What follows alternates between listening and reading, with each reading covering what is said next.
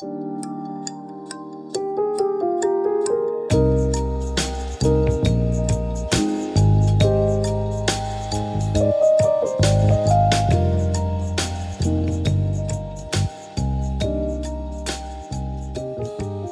doy la bienvenida una vez más a un nuevo episodio de Volviendo a Vos. Y en este comienzo del mes de abril me pareció una linda idea hacer algo distinto, algo más dinámico, teniendo en cuenta que es un mes especial para mí, cumplí 26 años el día 2, así que este episodio va a tratar de 26 aprendizajes que fui descubriendo durante estos años en mi tránsito por la vida, por este plano, que quizás te pueden resonar, así que nunca está de más compartir la propia experiencia, ¿no?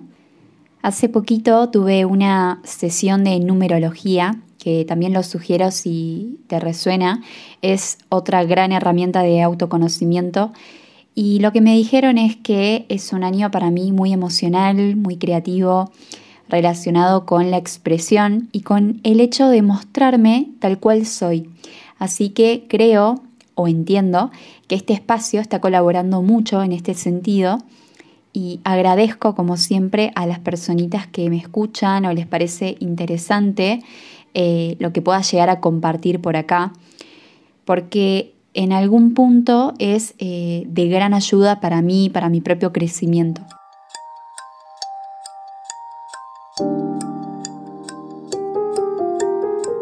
Mi nombre es Sofía y esto es Volviendo a Vos, un podcast de autoconocimiento y desarrollo personal.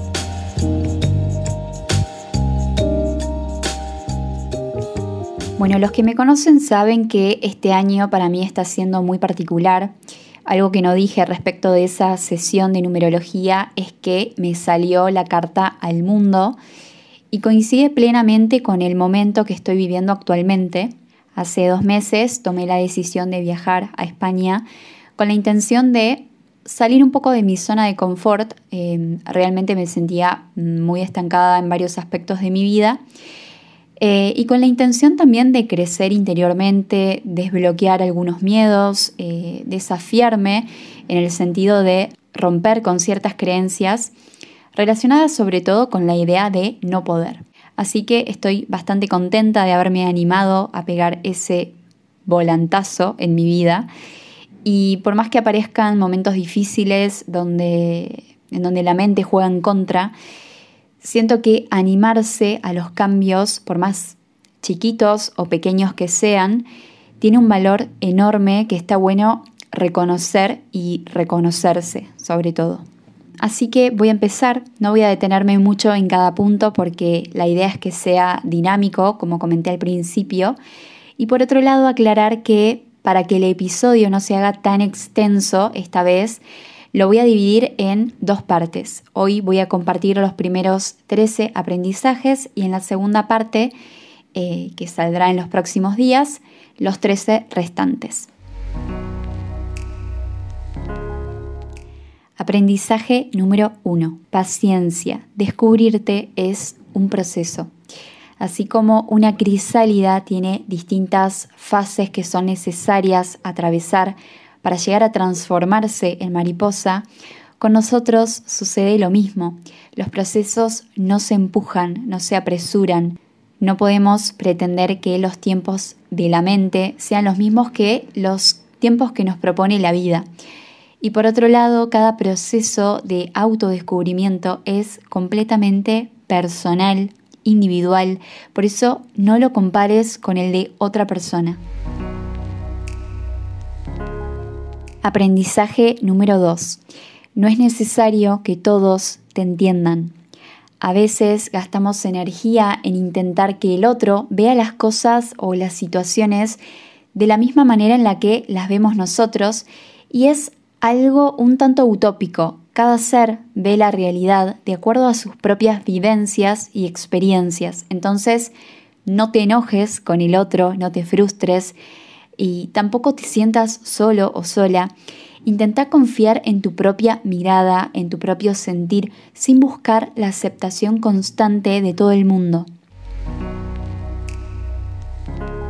3. no encontrar tu lugar te permite crearlo. No te desesperes intentando encajar en estructuras que ya están establecidas. A veces nos toca crear nuestro propio universo, nuestra propia forma de hacer las cosas, fusionando quizás habilidades, pasiones, propósitos. Las herramientas que elijas pueden potenciarte en ciertos aspectos, pero no dejes que te definan. Tómalas como lo que son, simplemente herramientas y construí tu propio camino en base a tu propio autodescubrimiento. 4. El arte sana. Cualquier tipo de actividad artística, ya sea pintar, bailar, escribir, hacer manualidades, tocar un instrumento, resulta terapéutico más allá de la habilidad que se tenga para practicarlo o para hacerlo, porque en definitiva lo que permite es expresar lo que llevamos dentro, conocer y explotar nuestra parte creativa, comunicarnos. El arte que no cura no es arte. 5. Busca equilibrio.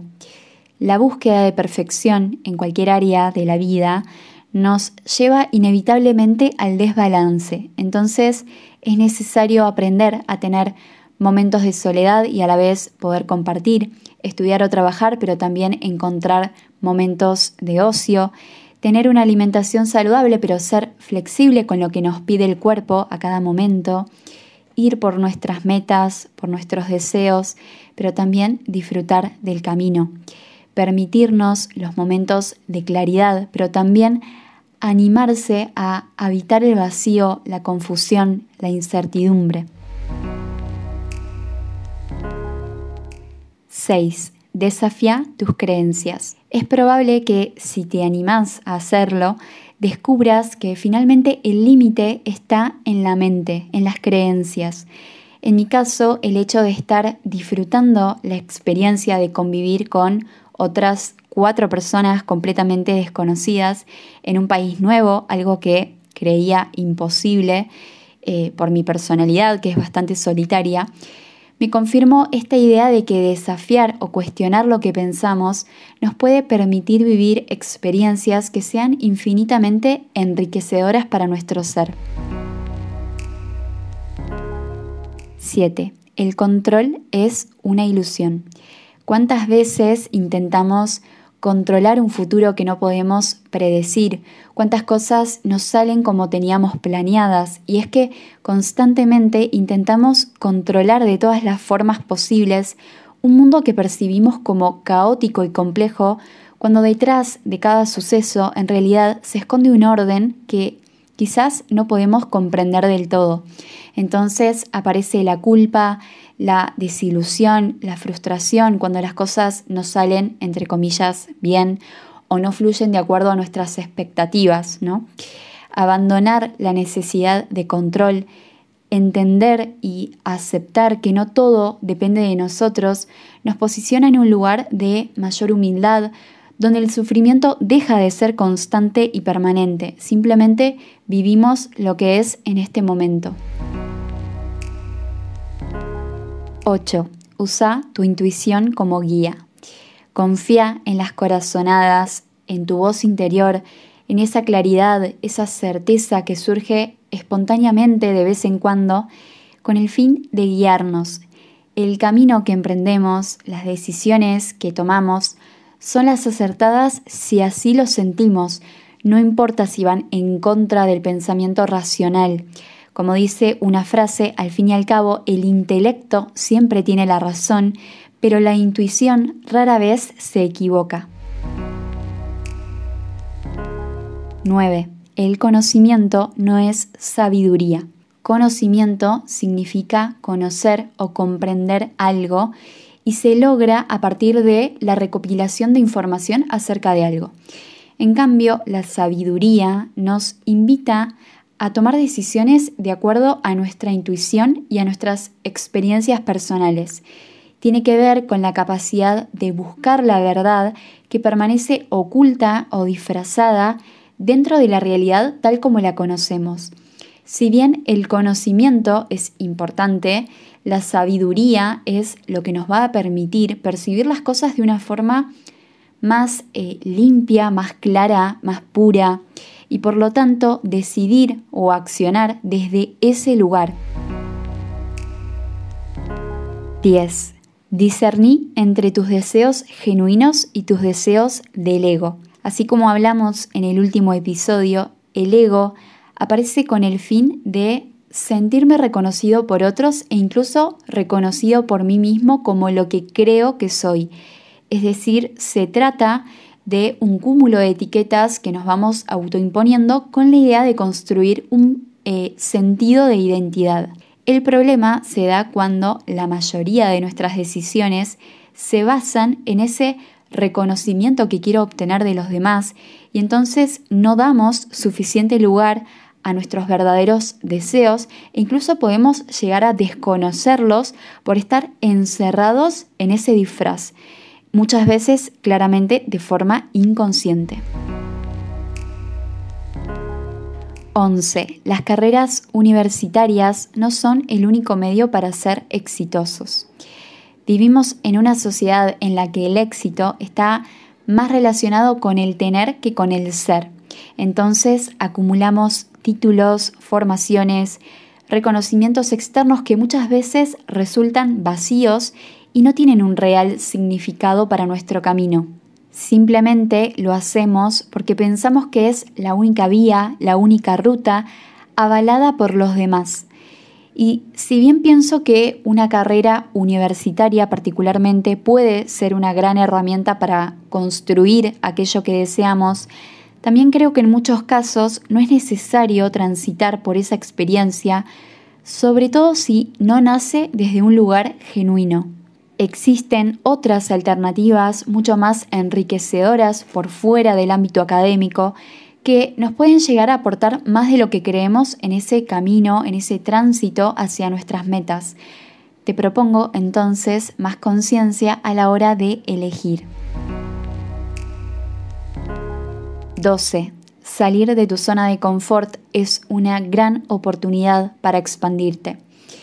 Aunque esa zona de confort pueda parecer conveniente, porque en algún punto nos permite seguir en esa dinámica de piloto automático, puede que quedarnos inmóviles en ese lugar nos prive de descubrir una versión de nosotros mismos totalmente desconocida, pero mucho más elevada.